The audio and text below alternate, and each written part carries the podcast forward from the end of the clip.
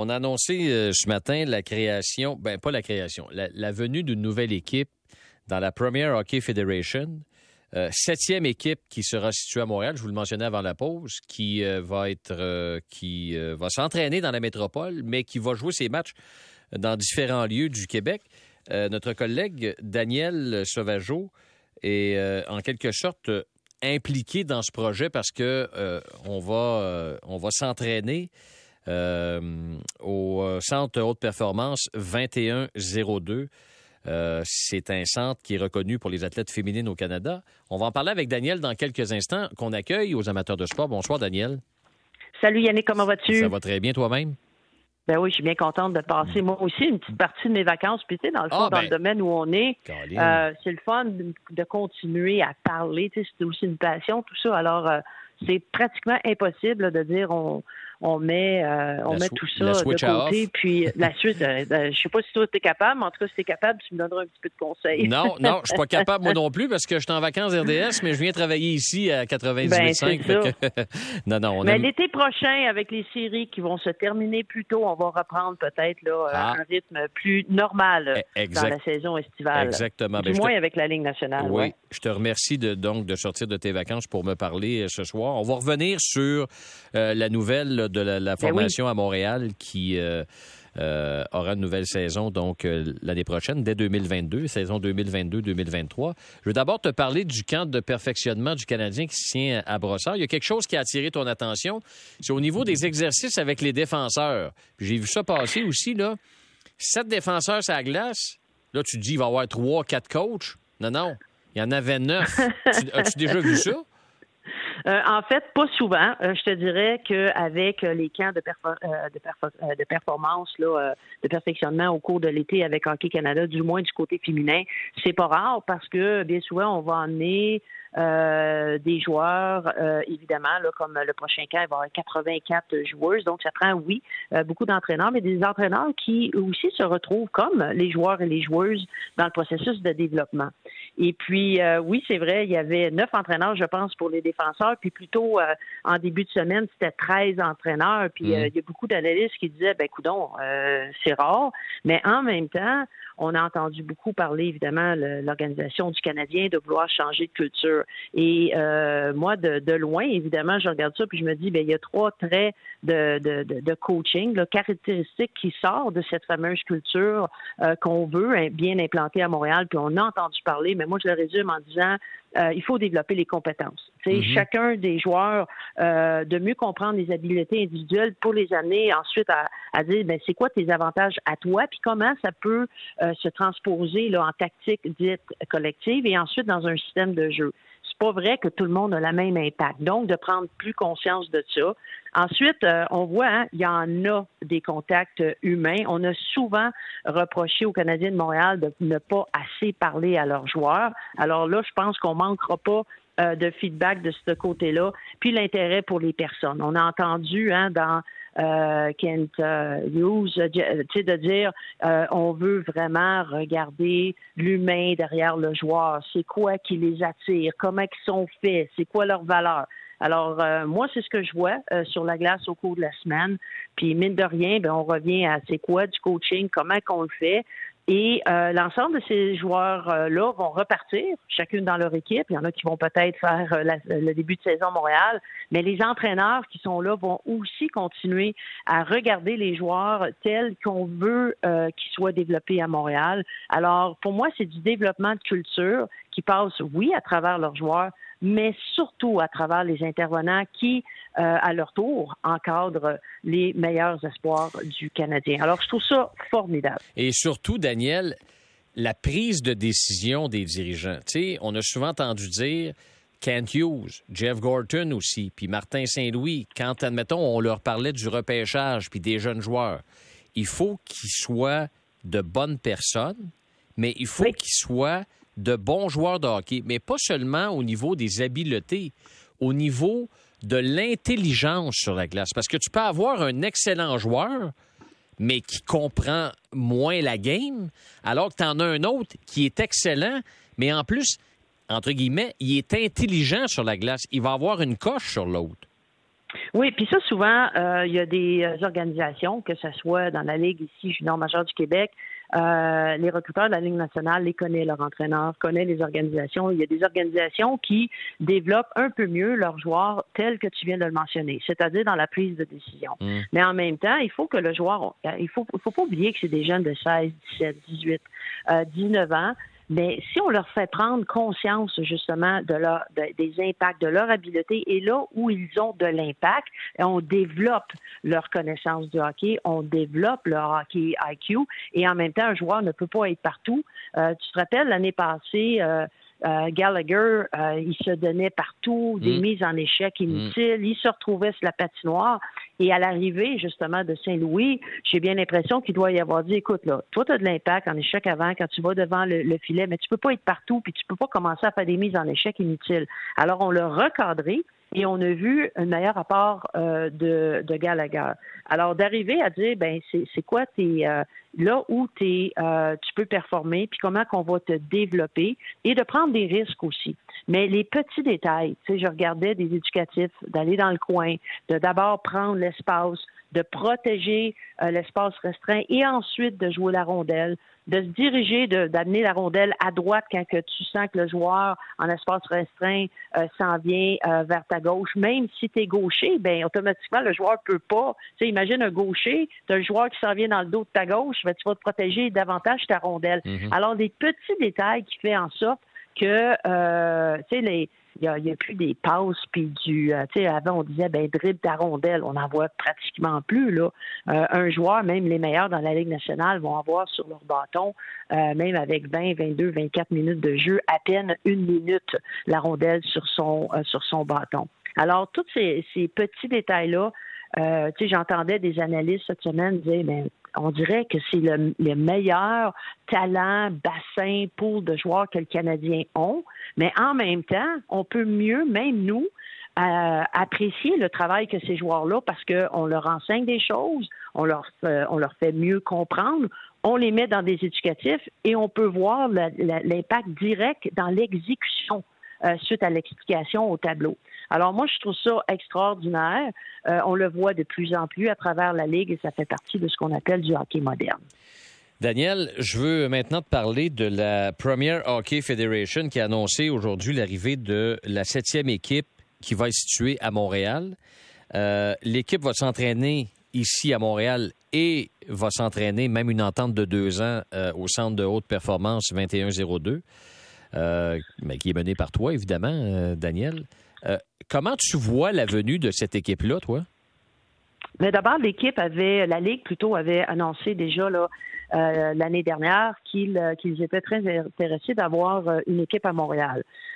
Kevin Raphaël que tu, que tu dois connaître, mm-hmm. c'est vraiment là, un défendeur à, euh, positif du hockey féminin voulait s'impliquer. Alors lui s'est dit ben pourquoi pas euh, justement faire en sorte que l'équipe est entre bonnes mains d'une certaine façon à Montréal. Et euh, le centre 2102 qui a été créé pour créer un environnement de haute performance pour les meilleures joueuses au monde. Alors on parle des Marie-Philippe, des Anne-Renée Desbiens, on parle de Mélodie Daou qui s'entraîne à ce centre et même c'est à peu près le seul endroit pendant la première année de la pandémie que euh, on avait autorisation de jouer, euh, de pratiquer au, hockey. Maintenant, dans la fameuse pyramide, quand on parle, on parle de développement justement avec le Canadien de Montréal, euh, ben, la franchise va permettre à des joueuses dites élites des joueuses catégorisées euh, élites euh, au Québec et au Canada, ben, c'est souvent les joueuses qui graduent des circuits universitaires et n'ont pas du tout d'endroit pour jouer. Alors, évidemment, il y a que 23 joueuses qui vont atteindre l'équipe nationale, les Olympiques, les championnats du monde, et euh, les meilleurs au monde sont regroupés sur une association qui s'appelle l'Association professionnelle des joueuses, mm-hmm. dont justement les Marie-Philippe Poulain font partie et tout ça. Alors, cette franchise qui a été euh, bien confirmé aujourd'hui, oui, va s'entraîner au niveau de la glace au centre, va s'entraîner aussi hors glace, et c'est plutôt en périphérie, c'est-à-dire à travers le, Québec que cette équipe-là euh, jouera. Que ce soit deux matchs, par exemple, contre Boston, à Québec, à Sherbrooke, à Gatineau, à Laval. Et ça, ça va permettre deux choses. C'est ce qui est souhaité, justement, faisant suite, justement, à une des recommandations du comité là, d'hockey dont tu as eu connaissance, de dire, ben, on va venir stabiliser cette fameuse pyramide. Alors, on va avoir des joueurs qui vont graduer des circuits universitaires, qui vont jouer euh, pour cette équipe. Et les meilleurs au monde actuellement tentent, euh, tant bien que mal, de vraiment euh, créer une ligue où justement les meilleurs au monde, c'est-à-dire les Américaines et d'autres, même de d'autres pays, viendraient aussi jouer à Montréal. Et cette équipe-là est dédiée à jouer justement à Verdun. OK. Daniel, le corrige-moi si je me trompe. Je veux, je veux avoir bien compris ce que j'ai lu aujourd'hui. La PHF, c'est l'ancienne Ligue nationale féminine. C'est bien ça? C'est bien ça. Il y a l'Association des joueuses de hockey professionnel, la PWHPA. C'est deux entités, ça, de hockey féminin qui, en ce moment, s'entendent pas. C'est ce que je comprends? Euh, ont tenté d'avoir un certain rapprochement et pour plein de raisons, euh, je n'étais pas de ces euh, de ces rencontres-là. Pour plein de raisons, l'association a été créée suite à la, euh, ça fait déjà pratiquement quatre ans, trois ans et demi, euh, suivant là euh, la fermeture de la Ligue canadienne mhm. de hockey, mhm. la fameuse Coupe Clarkson. La, les Canadiennes de mhm. Montréal évoluaient dans cette ligue-là ont formé leur association, disaient ben on va cogner à la porte de la Ligue nationale. Finalement, la Ligue nationale, il y a eu la COVID aussi, ça n'a vraiment pas aidé personne. Euh, la, la, la, Ligue nationale s'est dit ben nous, on n'est pas prêts de s'impliquer. Et là, finalement, ils ont décidé de dire ben pourquoi pas créer euh, nous-mêmes une ligue avec justement le soutien de Billie Jean King notamment. Alors, c'est deux, deux visions qui sont différentes. Actuellement, il existe une ligue dite professionnelle, c'est la PHF, et une association de joueuses qui tente euh, depuis deux ans. Euh, et il y a eu l'annonce dernièrement là, que des, euh, des financeurs, des gens étaient intéressés justement de s'impliquer pour une ligue, de mettre en place une ligue en 2023. Alors, on attend évidemment avec impatience. Mais on ne se tire pas dans le pied en quelque sorte, non? Ben oui et non, parce que on a besoin d'avoir des opportunités pour nos joueuses de hockey. L'analogie que je pourrais euh, je pourrais faire, c'est pareil comme si tu as la Ligue junior majeure du Québec et les jeunes qui graduent disent ben si le Canadien me prend pas, j'ai pas d'autre place pour jouer. Ici au Québec, tu peux graduer de la Ligue junior majeure du Québec, tu peux aller avec les Lions, tu peux aller en Europe, peux aller jouer universitaire, hmm. tu peux aller jouer avec le hmm. Rocket, tu peux être repêché et tu peux jouer évidemment euh, ultimement dans la Ligue nationale. Alors le hockey féminin, si on veut avoir euh, vraiment euh, à un moment donné potentiellement six équipes ou d'avoir les meilleurs des meilleurs qui joueraient ensemble dans une ligue potentiellement de six, 8, 10, 12 équipes, on se doit aussi d'avoir ce qu'on appelle euh, le feeder system, l'équipe ou un niveau qui va te permettre que tu as des joueuses qui arrivent continuellement et qui demeurent euh, au sein d'une structure quelconque. Il y en a beaucoup qui partent en Europe. Hein. La Suède a une équipe professionnelle. Hmm. La Russie, là, je peux te dire qu'il n'y a pas personne qui, euh, évidemment, se dirige vers ce pays-là. Alors, je pense que c'est important de rappeler que les, du côté des hommes, des garçons, on a quand même beaucoup d'offres de, de, pour jouer à plusieurs niveaux. Donc, la pyramide, elle est haute et elle est beaucoup plus large. Alors, moi, je suis très heureuse de l'arrivée euh, de, ce, de ce niveau qui va permettre, comme je disais tantôt, à nos joueuses de demeurer, et qui sait, peut-être qu'un jour, on aura juste une ligne, mais d'ici à ce moment-là, c'est peut-être pas parfait, mais ça donne l'opportunité aux joueuses euh, d'être payées jusqu'à 25 ou, 30 000 par année. C'est quand même important euh, de le rappeler aussi. Alors, bravo à Kevin qui, euh, qui prend les rênes, la présidence de cette équipe aura maintenant le, travail de, de, signer des joueuses, de trouver des, des, des, des endroits pour évidemment jouer les matchs. Euh, et ce qu'il a démontré jusqu'ici, il est plutôt extraordinaire. Et euh, les meilleures joueuses, les joueuses de, la euh, Ligue professionnelle, ben, l'association plutôt, la PWHPA, revient avec un format cette année de, showcase. c'est de voir si on va avoir un événement à Montréal. On en a eu un en avril dernier. Mm-hmm. Alors, les gens étaient très contents aussi. Alors, je pense qu'il faut le voir comme une bonne nouvelle pour le hockey féminin.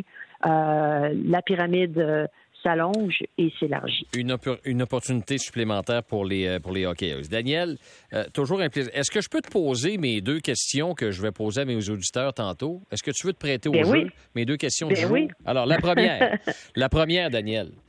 Marché des joueurs autonomes demain. Quelles sont tes attentes? Pour le Canadien? Parce qu'on a beaucoup parlé de l'effet Kent Hughes quand il a été nommé. Des contacts bien branchés, ça va être, euh, ça va faciliter en quelque sorte la tâche euh, d'amener des joueurs autonomes ici. Et l'autre question, accélérer la reconstruction en allant chercher un joueur comme Pierre-Luc Dubois ou on emprunte le chemin de Garnotte ben, moi, je pense qu'on on emprunte le, chemin du cœur. Ce que moi j'appelle le chemin du cœur, c'est que euh, on a vu les choix au repêchage, on a vu les joueurs qu'on a bien voulu euh, garder à Montréal, les Suzuki, les Cofield euh, de ce monde, et de construire autour de ces jeunes joueurs. Et je pense que c'est beaucoup trop tôt d'amener un joueur de la trempe. parce qu'on va construire trop rapidement. Alors, c'est plutôt dans peut-être deux ans, trois ans, mm-hmm. et en même temps, c'est bien beau de souhaiter l'arrivée de ces joueurs-là, mais en même temps, est-ce que euh, le, cap salarial avec euh, ne pas savoir qu'est-ce qui se passe avec euh, Carey Price, je ne pense pas que présentement là, on a beaucoup de, de jeux pour pouvoir arriver à aller chercher ce, ce type de joueurs-là. Mais pour moi, c'est de continuer à bâtir autour. Euh, quitte peut-être, la seule chose que je verrais, c'est peut-être d'aller chercher un, joueur euh, que qu'on attirerait pour ensuite potentiellement aller euh, sur le marché des échanges et aller chercher peut-être les joueurs que on voudrait bien aller chercher. Mais c'est pas toujours évident avec le fameux cap, comme tu en parlais tantôt là, avec avec j'oublie son nom, mais c'est lui le, monsieur avec Sylvain à Ottawa. Puis j'ai bien aimé cette entrevue là parce qu'Ottawa n'a pas, pas, le choix de bouger. Hein? Lorsqu'on regarde euh, Tampa Bay, la Floride, Toronto, ben si Ottawa veut suivre euh, ces trois équipes-là principalement, euh, pour eux, c'est d'aller chercher. Là, eux sont rendus à aller venir peaufiner euh, autour du cœur des, joueuses, des joueurs pardon, euh, qui veulent euh, qui veulent bien garder. Et les marchés des joueurs autonomes demain, tes attentes pour le Canadien, tu sais, son sa, première expérience comme DG, là, ancien agent qui a des contacts avec les joueurs autonomes, est-ce que as-tu des attentes ou pas du tout? Moi, j'en ai pas beaucoup. Je ne pense pas qu'on pourrait avoir de grandes surprises dues au cap. Euh, je pense pas a le budget actuellement et de fast-tracker pour aller chercher un joueur euh, qui pourrait, euh, à moins que ce soit quelqu'un qu'on veut avoir pour les quatre prochaines années, les cinq prochaines années, et qui va être euh, un mentor extraordinaire, quelqu'un qui va appuyer les jeunes joueurs puis qui va travailler avec eux. puis je ne sais pas qui ça pourrait être. OK, intéressant. Donc, je vais utiliser ton expression tantôt, je vais l'ajouter. Est-ce que euh, vous allez accélérer la, reconstruction en allant chercher un joueur comme Pierre-Luc Dubois ou vous empruntez le chemin de Garnotte ou le chemin du cœur, comme Daniel Sauvageau euh, le pense. Très intéressant, ben, Daniel. c'est ça. Hein. Tu, bâtis le cœur de ton équipe ben et ensuite la périphérie. Et ce type de joueur-là, pour moi, on n'est pas rendu à venir peaufiner euh, le limitrophe, la périphérie, pour, pour s'assurer de faire les séries puis ensuite aller plus loin dans les séries. Intéressant. Merci beaucoup, Daniel, d'être sorti de tes vacances également. Ça fait un plaisir de te parler. Ben, toujours un plaisir. On se reparle bientôt. OK. Bye bye. Bonne soirée. Alors voilà, Daniel Sauvageau.